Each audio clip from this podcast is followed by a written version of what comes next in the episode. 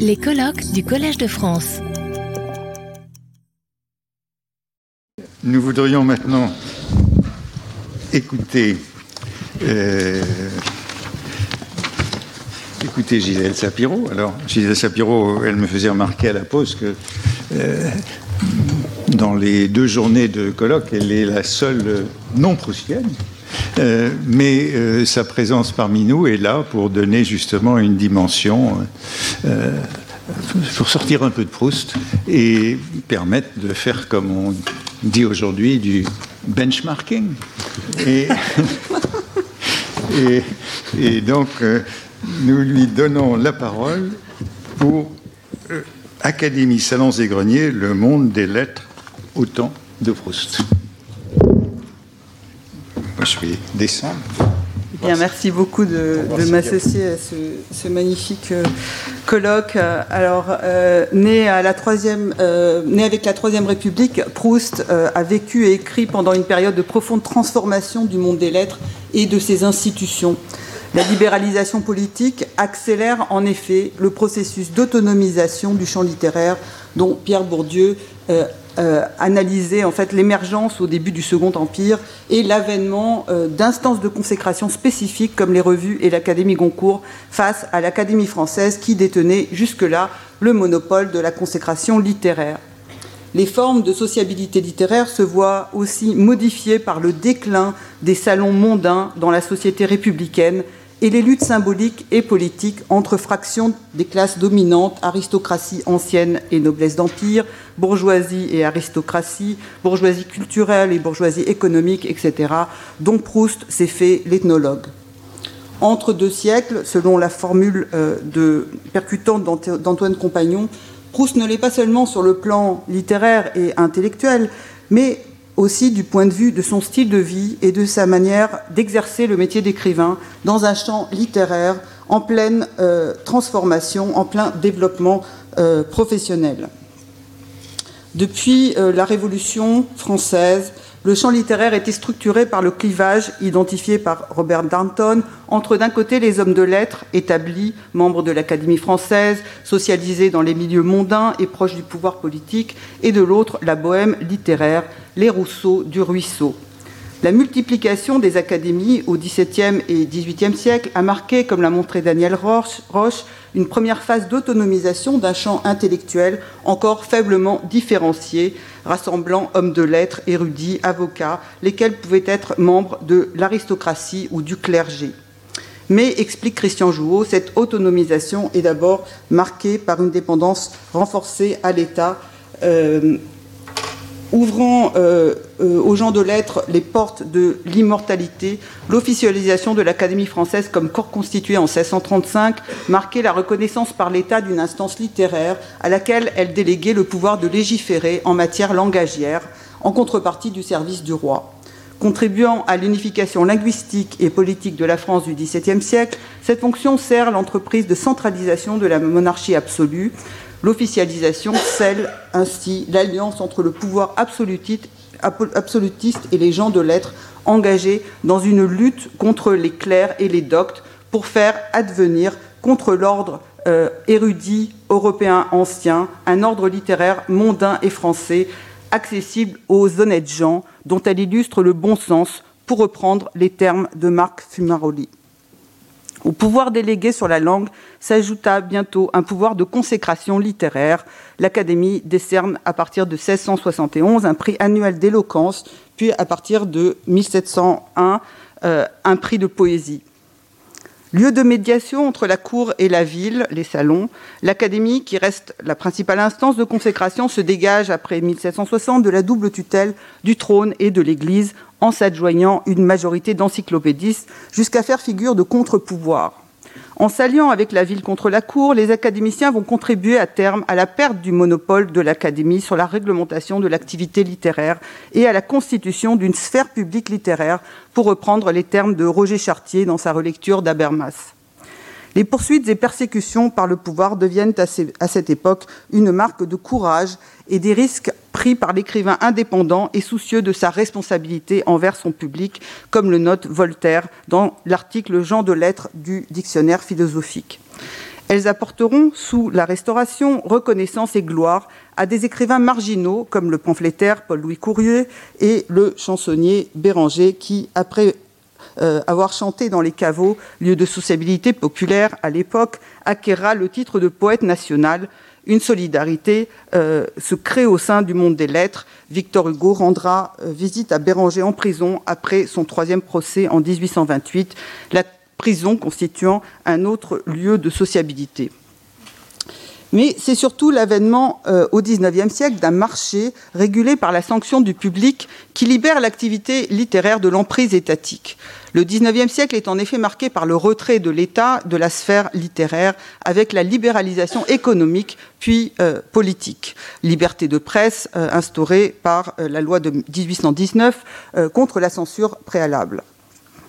Tandis que la presse offre aux écrivains de nouvelles opportunités pour vivre de leur plume, d'abord par la critique et les articles d'opinion, puis avec le lancement du roman feuilleton en 1836, la figure nouvelle de l'éditeur s'affirme dès la monarchie de juillet comme le principal gardien de l'accès euh, au champ littéraire en formation. Cette montée du capitalisme de presse et d'édition entraîne une professionnalisation du métier d'écrivain qui se différencie alors du philosophe, du savant et de l'érudit. Honoré de Balzac, qui incarne cette autre nouvelle figure de l'écrivain entrepreneur, fonde euh, avec Louis Desnoyers en 1838 la première instance professionnelle spécifique, la Société des gens de lettres, pour défendre les droits des écrivains. Elle vise notamment à faire valoir le droit de propriété de l'écrit dans la presse euh, et euh, pour garantir les conditions morales d'exercice de la profession. La forme associative s'impose donc sur le modèle de la Société des auteurs dramatiques, née en 1793, sous la forme élitaire d'une société. Les associations, les associations ne sont pas encore autorisées. Les sociétés d'auteurs chargées de la défense des intérêts professionnels ainsi que de la déontologie du métier caractérisent cette période de libéralisation économique, l'écrivain professionnel s'opposant autant à l'amateurisme éclairé des élites qu'à la figure de l'écrivain mercenaire ou à ce que Sainte-Beuve a appelé la littérature industrielle. Ce pôle professionnalisé entretient des relations avec l'édition et la presse où les, réputations montent et tombent du jour au lendemain, comme le décrit euh, Balzac dans Illusion perdue. Ici, c'est la forme du réseau qui prévaut, celui qui a le plus de capital social et celui qui est capable de faire le lien entre différents réseaux. il est aisé d'être éjecté du réseau. Cependant, les deux principes d'opposition qui fondent l'éthique professionnelle de l'écrivain indépendant à l'amateurisme d'un côté, à la logique économique de l'autre, peuvent entrer en contradiction, voire en conflit. L'écrivain euh, est tiraillé euh, entre euh, la figure de l'entrepreneur qui risque de lui faire adopter des pratiques mercenaires en l'absence d'une déontologie professionnelle, risque que matérialise le succès du roman feuilleton dont Balzac est un des initiateurs, mais qui suscite une vaste querelle dans le monde des lettres. Et puis l'autre modèle, celui des professions libérales, euh, les avocats, dont la déontologie se fonde sur les principes d'autonomie, de responsabilité et de désintéressement. Et euh, euh, troisième modèle, le modèle vocationnel et prophétique, né du transfert de la fonction sacrée du monde religieux au monde des lettres, avec la libéralisation et la laïcisation de la société, Victor Hugo et ou Lamartine sur l'image. Hein, vous voyez. pas encore alors, ce modèle vocationnel est associé à l'idéologie romantique du créateur incréé. Si elle emprunte au registre religieux, à la faveur du transfert de sacralité de la religion aux activités artistiques, cette idéologie est aussi, comme l'avance Bourdieu, l'expression de la liberté purement formelle, née du renversement de l'ordre temporel entre l'offre et la demande, laquelle est devenue impersonnelle. La création s'impose ainsi à l'exécution, cependant que la concurrence induite par la logique du marché favorise l'imposition du principe de l'originalité comme manière de se distinguer. Alors, le mouvement de professionnalisation du métier d'écrivain, initié avec l'apparition des sociétés d'auteurs, connaît un nouvel essor après la libéralisation politique sous la Troisième République. En premier lieu, la Grande Loi républicaine de 1881 sur la liberté de presse entraîne la multiplication des périodiques et des revues littéraires. Deuxièmement, la loi de 1881 rendant la scolarité primaire obligatoire accélère le processus d'alphabétisation et accroît le lectorat. On assiste ainsi à un changement d'échelle, le lectorat des journaux passant de quelques centaines de mille à plus d'un million autour de 1900. Troisièmement, euh, la loi de 1884 autorisant les syndicats euh, et euh, celle de 1901 autorisant les associations, ce qui va rendre possible la création de l'Académie Goncourt en 1903, j'y reviendrai, et d'autres organisations professionnelles. Le développement professionnel du métier d'écrivain se traduit d'un côté par la multiplication euh, euh, des, instances représentatives de la profession à côté de la Société des gens de lettres, donc l'association littéraire et artistique internationale, fondée en 1878 à l'instigation de Victor Hugo, la Société des poètes français, créée en 1902, qui comptera 600 membres en 1925, et on voit aussi apparaître une association syndicale professionnelle des critiques littéraires et bibliographiques en 1902, et des syndicats professionnels, celui des auteurs dramatiques euh, en 1907, euh, celui des gens de lettres verra le jour en 1918 sous l'égide de la Société des gens de lettres. En 1920, c'est au tour de la Confédération des travailleurs intellectuels. Alors ce développement professionnel va progressivement être reconnu par l'État, d'abord à travers l'extension du droit d'auteur dans le temps, dans l'espace, euh, euh, les, traductions avec la Convention de Berne de 1886 sur le droit d'auteur, et à d'autres supports, notamment la presse et le théâtre. Puis avec la reconnaissance des institutions de la vie littéraire comme d'utilité publique, la Société des gens de lettres en 1896, l'Académie Goncourt en 1903. Enfin, avec la reconnaissance de droits sociaux, ainsi la loi de 1919 sur les loyers retient la qualité d'homme de lettres en faisant, je cite, état d'un local où l'intéressé peut exercer sa profession, bureau ou pièce euh, à usage de bureau, euh, d'un instrument de travail, livre, bibliothèque et plus particulièrement du gain professionnel. Alors Proust vient juste de déménager rue Hamelin où il n'a pas de bureau. Alors dans cette effervescence, euh, Proust, euh, qui n'a jamais eu à vivre de sa plume, brille par son absence. Il est totalement étranger à ces entreprises, lui qui ne conçoit l'art que comme une activité entièrement désintéressée, terme qui revient de façon insistante dans la recherche.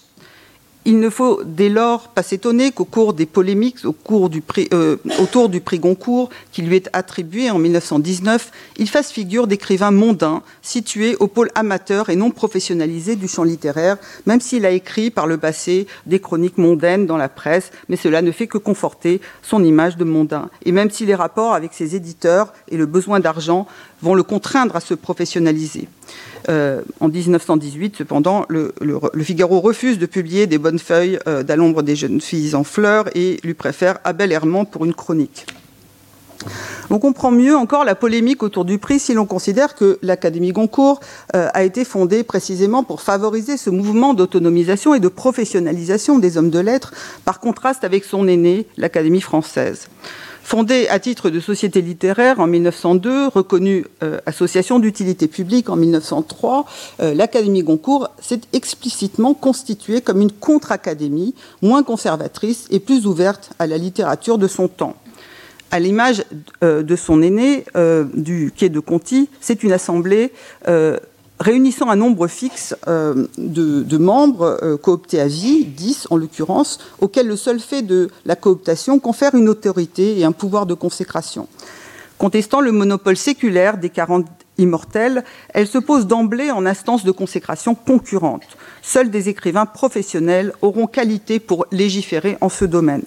Pour faire partie de la société, il sera, je cite, nécessaire d'être homme de lettres, rien qu'homme de lettres, on n'y recevra ni grand seigneur, ni homme politique. C'est ce qu'indique le testament euh, euh, d'Edmond de Goncourt.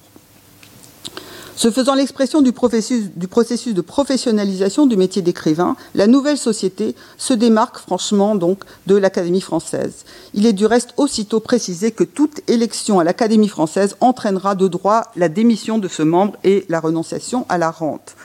Bannissant hommes du monde et amateurs, suspects d'introduire des motivations autres que littéraires dans leur jugement, la société doit être un cénacle d'hommes de lettres libérés de l'emprise des salons. Elle leur oppose, sur le modèle des mardis de Mallarmé ou des soirées de Médan, la convivialité euh, d'un dîner ou d'un déjeuner périodique euh, destiné à favoriser, je cite, la formation entre les membres d'un lien intellectuel et moral, les tenant à de plus étroites relations de confraternité et les unissant dans le goût commun de la littérature. Le grenier des Goncourt euh, avait été un tel lieu de sociabilité entre pairs. Remettant en cause le monopole, le monopole de consécration de l'Académie française, la création du prix Goncourt contribue à modifier durablement les règles du jeu de la consécration. En témoigne la multiplication d'instances de consécration concurrentes qui se définissent par rapport euh, à la jeune. Pardon, ça c'était le, grenier. J'ai manqué un, Donc vous voyez, grenier par opposition au salon. Euh, multiplication d'instances de consécration concurrentes qui se définissent par rapport à la jeune académie, à commencer par le prix Féminin Vie Heureuse, euh, lequel rassemble dès 1904 des femmes de lettres qui protestaient contre la misogynie de la jeune académie, puis plus tard le prix Renaudot, fondé en 1926 pour corriger le choix des Goncourt. Mais l'impact le plus évident de cette reconfiguration est la création par l'Académie française d'un grand prix du roman en 1914 qui couronne la légitimation de ce genre au nid jusqu'à euh, la dernière décennie du XIXe siècle, avec une exception pour Octave Feuillet, élu en, 1862. Euh, en témoigne le rejet de la candidature de Zola par 24 fois. L'on alla néanmoins chercher Pierre Loti pour lui faire échec, lequel fut bientôt suivi sous la coupole de Paul Bourget en 1994, suivi d'André Teurier, Anatole France, René Bazin et Maurice Barès. Euh, là, vous voyez euh, euh, Henri Bordeaux, élu en 1919. En moins de 40 ans, l'effectif des romanciers allait tripler au détriment des auteurs dramatiques, ou plutôt boulevardiers, et surtout des poètes, dont Paul Valéry deviendra l'unique représentant lors de son élection en 1925.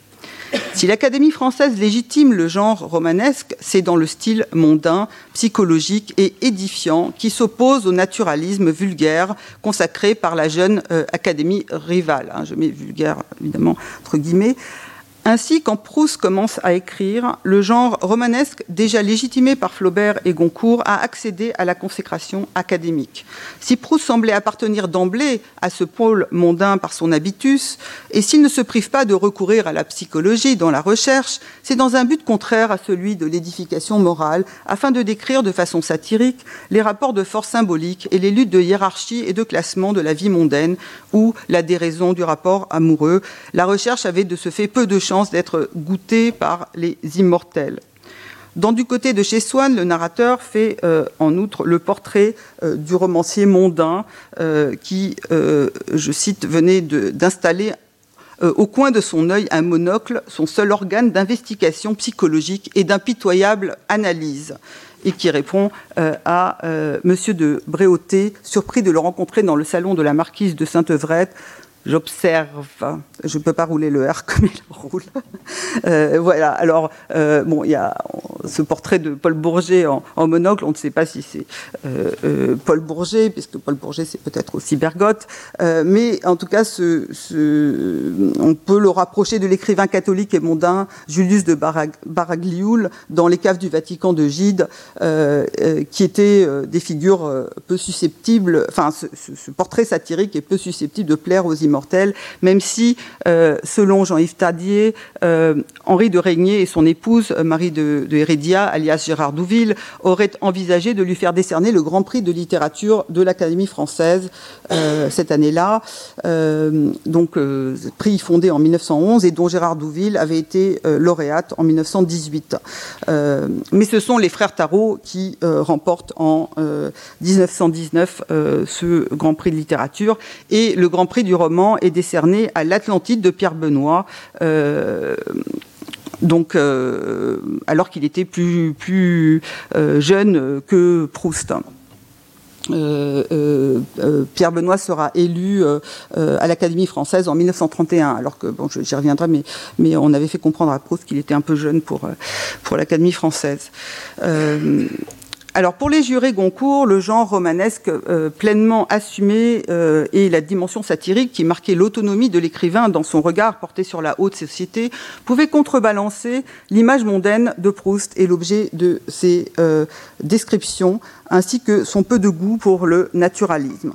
Cependant, la candidature de Proust pour À l'ombre des jeunes filles en fleurs fut portée par son ami antisémite et anti-Dreyfusard, Léon Daudet, euh, que vous voyez à droite, euh, lequel, ironie, s'était pourtant opposé avec virulence à la candidature de Julien Bindin en 1912 parce qu'il était juif.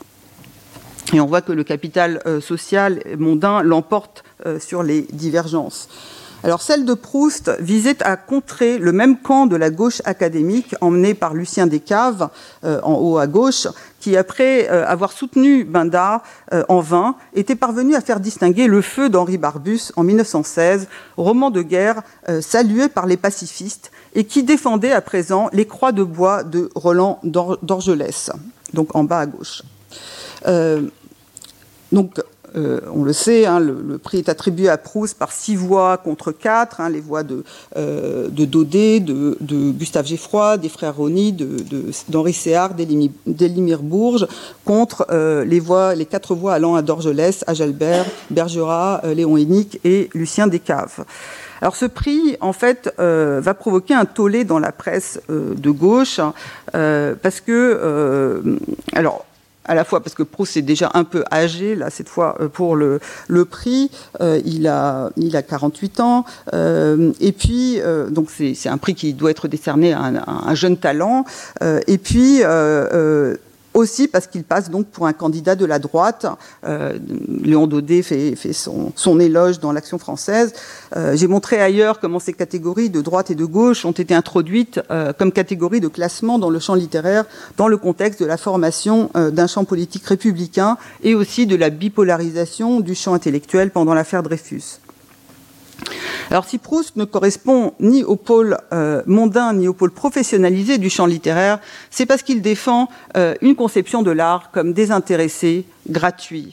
Héritier en cela de Flaubert, écrivain rentier comme lui et comme l'est aussi André Gide, Proust se trouve en adéquation avec la position de la nouvelle revue française après la guerre.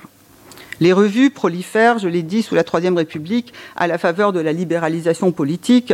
Euh, elles sont le lieu par excellence d'une sociabilité entre pairs, euh, où la critique et le jugement esthétique peuvent s'exercer à l'abri des contraintes extérieures.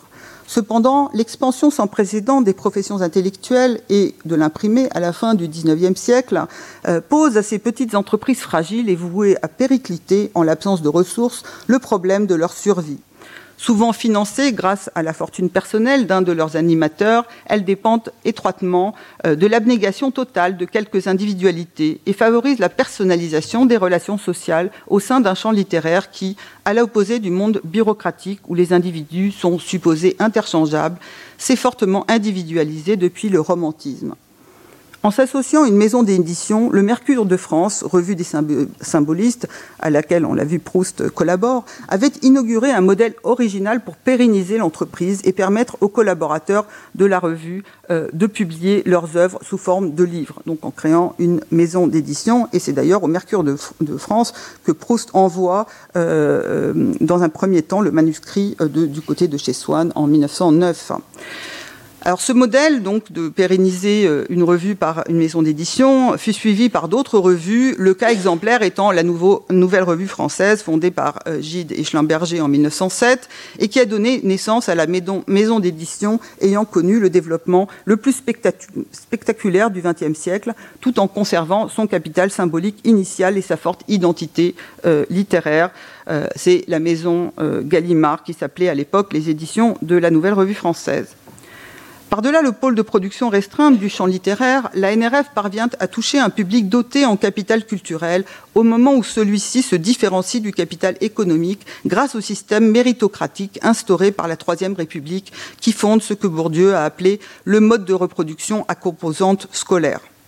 Reparu à l'issue de la Grande Guerre sous la direction euh, de Jacques Rivière, euh, vous le voyez là euh, à droite, elle tire, la, NRF tire alors à 5500 exemplaires, euh, euh, dont 2000 abonnements, pardon, chiffre qui va presque doubler en quelques années. Pourtant, s'il s'était spontanément orienté dès 1912 vers les éditions de la NRF, Proust s'est heurté, on le sait, à un refus pour la publication de Du côté de chez Swann et l'a donné dépité à Grasset à compte d'auteur. Gide, qui est à l'origine de ce refus, lui, exprimera par la suite son amer regret. Le refus de ce livre restera la plus grave erreur de la NRF et, car j'ai cette honte d'en être beaucoup responsable, l'un des regrets, des remords les plus cuisants de ma vie. Pour moi euh, vous étiez euh, resté celui qui fréquente chez Madame X ou Y et celui qui écrit dans le Figaro. Je vous croyais, vous l'avouerai-je, du côté de chez Verdurin, un snob, un mondain, amateur. Après la guerre, Gallimard récupère les droits du roman. Cependant, bien que soutenu par son éditeur, à l'ombre des jeunes filles en fleurs, euh, dont 3000 exemplaires s'étaient écoulés avant le prix, ne devient pas un best-seller. Il est retiré à 6600 exemplaires en décembre, puis en février euh, et en juillet 2020. Euh, pardon, 1920, contrairement aux Croix de Bois, qui va dépasser les 40 000 exemplaires en quelques mois, ou à l'Atlantide, l'Atlantide qui atteint euh, en, 10, euh, en, 18 mois le 150e mille. À la différence, ce sont des tirages à l'époque euh, très importants. Hein. L'Atlantide, c'est un, un, premier phénomène où on dépasse les 100 000 exemplaires en quelques mois. À la différence des écrivains populaires comme Dorgelès ou mondains comme Pierre Benoît ou Henri Bordeaux, Proust se situe ainsi au pôle de production restreinte du champ littéraire qui touche une petite élite cultivée. La position de Proust converge avec celle de la NRF, où il va trouver bon accueil après le faux départ euh, évoqué. La NRF se réclame du classicisme qu'elle dispute aux, disciples de Maurras et de Moréas. Elle ne se veut pas une école, pas plus qu'elle n'entend faire table rase du passé. Là est sa force face à des entreprises condamnées à péricliter parce que trop attachées à une conception esthétique particulière. Son unité repose sur une morale littéraire qui consiste dans un double refus, refus de toute complaisance à l'égard du public et de toute instrumentalisation de la littérature comme un moyen d'arriver, refus de la facilité. Autrement dit, désintéressement et haute exigence formelle sont les conditions premières de la création littéraire. Proust parle dans une lettre à Rivière de la haute idée quasi religieuse, je cite, que, que je me fais de votre revue, euh, et il y a d'autres euh, citations de l'époque, par exemple François Mauriac qui dira littérairement c'était mon évangile, euh, alors qu'il n'est pas encore identifié à ce pôle. Alors, au sortir de la guerre, la NRF fait face à la nouvelle contrainte que la droite nationaliste tente. pardon, je crois que j'ai sauté un. Euh. Euh, la NRF fait face à la nouvelle contrainte que la droite nationaliste tente d'inscrire dans la définition du rôle social de l'écrivain en l'appelant à sa responsabilité envers la patrie. Or, Jacques Rivière, aiguillé par Gide, affirme d'emblée qu'il faut au contraire, je cite, faire cesser cette contrainte que la guerre exerce encore sur les intelligences et qui a imprimé sa marque sur toute la production littéraire. Je cite, Dans l'ensemble, nous ne sommes pas des gens d'action, déclare Rivière, faisant du désintéressement dans l'ordre de la pensée et de la création un devoir patriotique pour la sauvegarde du prestige euh, de la France, ce qui provoqua un débat houleux au sein de la revue, notamment avec Jean Schlumberger, qui campait sur des positions euh, nationales.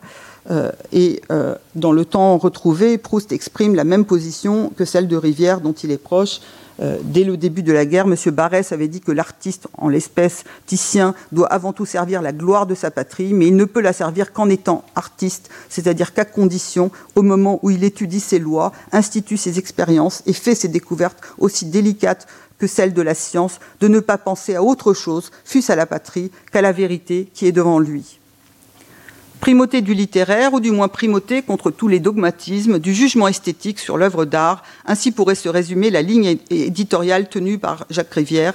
Il n'était pourtant pas question pour Rivière d'enfermer la revue dans une tour d'ivoire, mais de séparer la littérature de la politique, dont la NRF n'entendait pas se tenir à l'écart.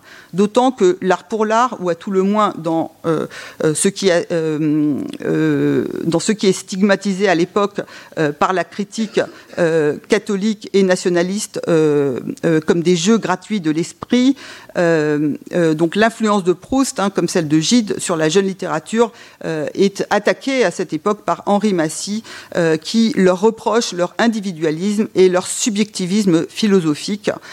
je cite, pour M. Jacques Rivière et les néo-prustiens, il semble n'y avoir d'événement qu'intérieur, de réalité que psychologique. Le moi, voilà l'unique objet, la seule réalité connaissable. Entre-temps, Rivière avait aussi répondu aux critiques contre Proust dans deux articles de la NRF, soulignant le renouvellement des méthodes psychologiques que l'auteur a opéré dans la recherche et l'inscrivant dans la tradition euh, classique. Et Gide lui-même, euh, après, publiera une lettre à Angèle où il corrige Rivière en disant que la force de Proust, évidemment, c'est la gratuité, le désintéressement. Euh, et on trouve dans la recherche un écho des, attaques contre l'art pour l'art dès avant la guerre, dans les propos de Monsieur de Norpois euh, euh, euh, contre Bergotte. je ne vais pas les lire, mais je vous les laisse lire vous-même. et je vais conclure à présent. Donc, identifié au pôle mondain du champ littéraire par son style de vie, en cette période de développement professionnel du champ littéraire et de déclin des salons, Proust est cependant trop esthète pour que son œuvre soit reconnue par ce pôle. S'il n'aurait pas boudé l'Académie française, les immortels euh, lui ont fait comprendre qu'il était trop jeune. Et il est décédé avant d'avoir pu mettre à l'épreuve la disposition euh, des immortels à l'accueillir. Mais au vu de la prégnance de la fraction anti-Dreyfusard sous la coupole et de la droitisation de l'Académie dans les années 30 euh, jusqu'à coopter Charles Maurras en 38, il est permis d'en douter. Donc euh, trop, jeune pour, euh, trop vieux pour le, prix Goncourt, trop jeune pour l'Académie française. Malgré un faux départ, Proust trouve naturellement sa place aux éditions de la NRF et dans sa revue, euh, qui s'affirme après la guerre comme le pôle autonome et esthète du champ littéraire et dont le capital symbolique lui permet, comme je l'ai montré ailleurs, de concurrencer l'Académie française dans son pouvoir de consécration et de canonisation. Nonobstant le tollé suscité par le prix Goncourt qui lui est attribué par la droite académique grâce à son capital social, la rectification des critiques à laquelle procède Jacques Rivière dans la NRF l'ancre définitivement à ce pôle esthète où son rapport désintéressé à l'art et la dimension stylistique et formelle de son œuvre sont valorisés contre les lectures réductrices. Merci de votre attention.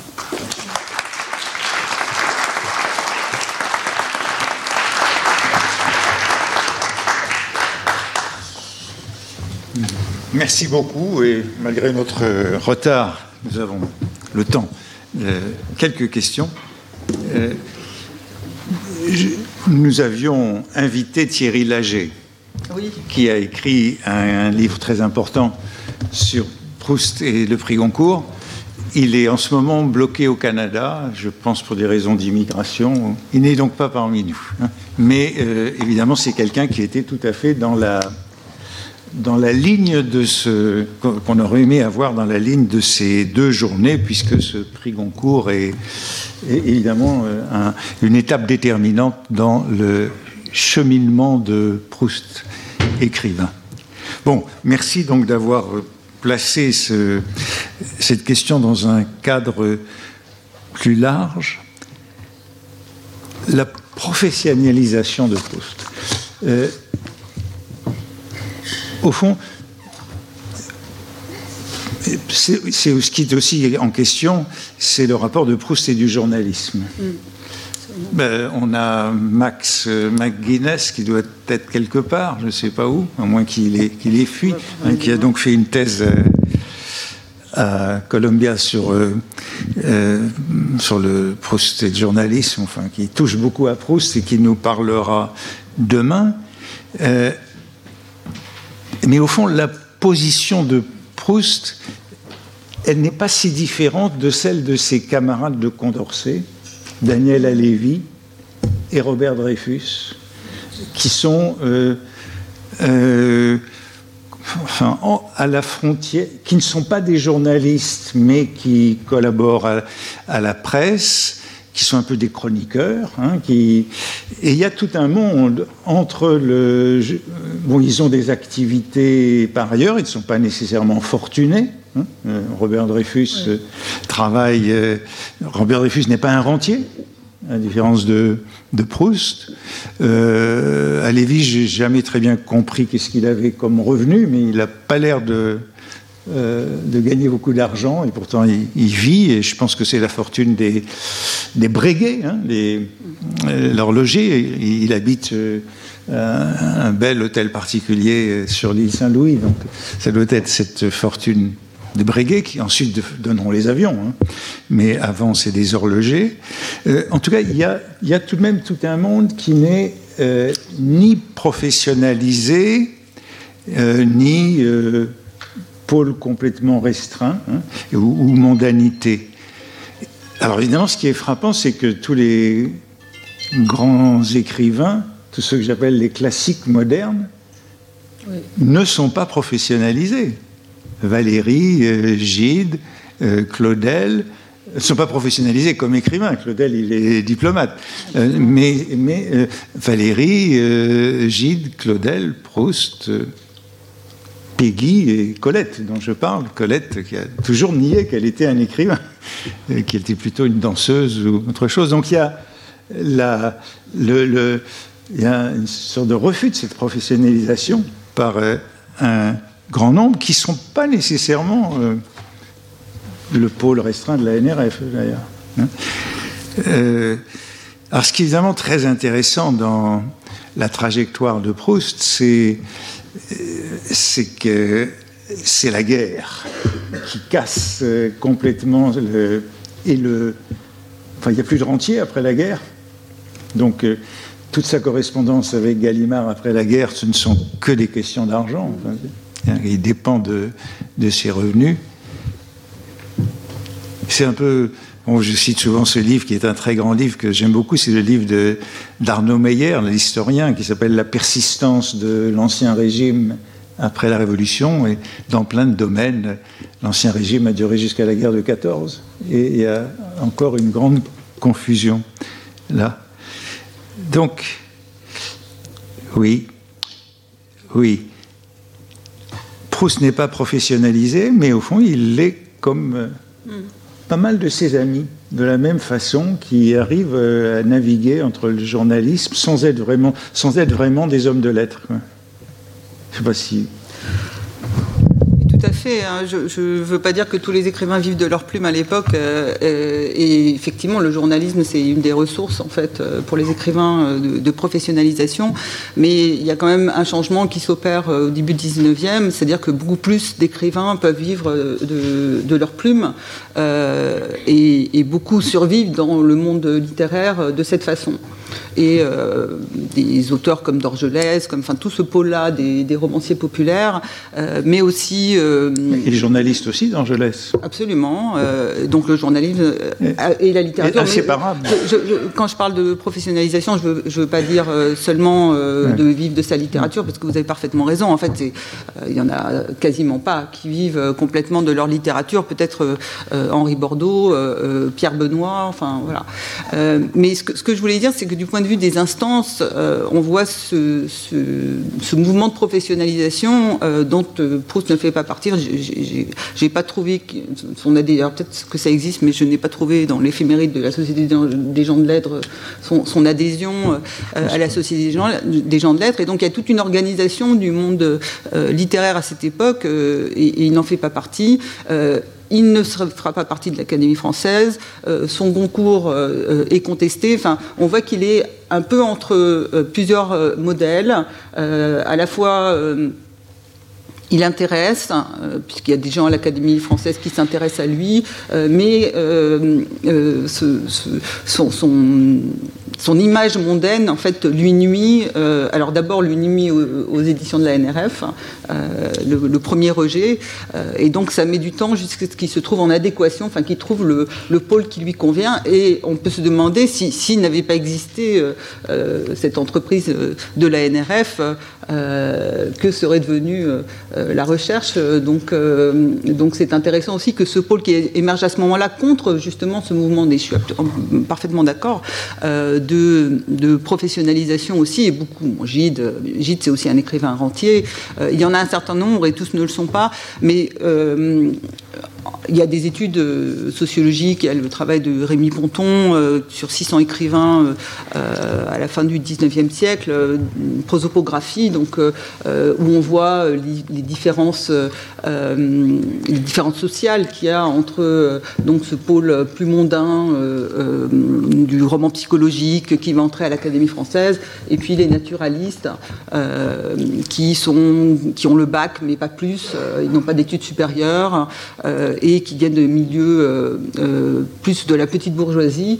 Donc ce, sont des tendances, hein, il n'y a rien de déterministe là-dedans, ce sont des, tendances, mais on retrouve un peu ça dans le clivage du jury Goncourt autour de la candidature de Proust, très clairement. Hein, et c'est paradoxal que ce soit Daudet qui, qui défende sa, sa candidature. Là encore, je ne veux pas monopoliser. Qui veut intervenir Retrouvez tous les contenus du Collège de France sur www.colège-2-france.fr.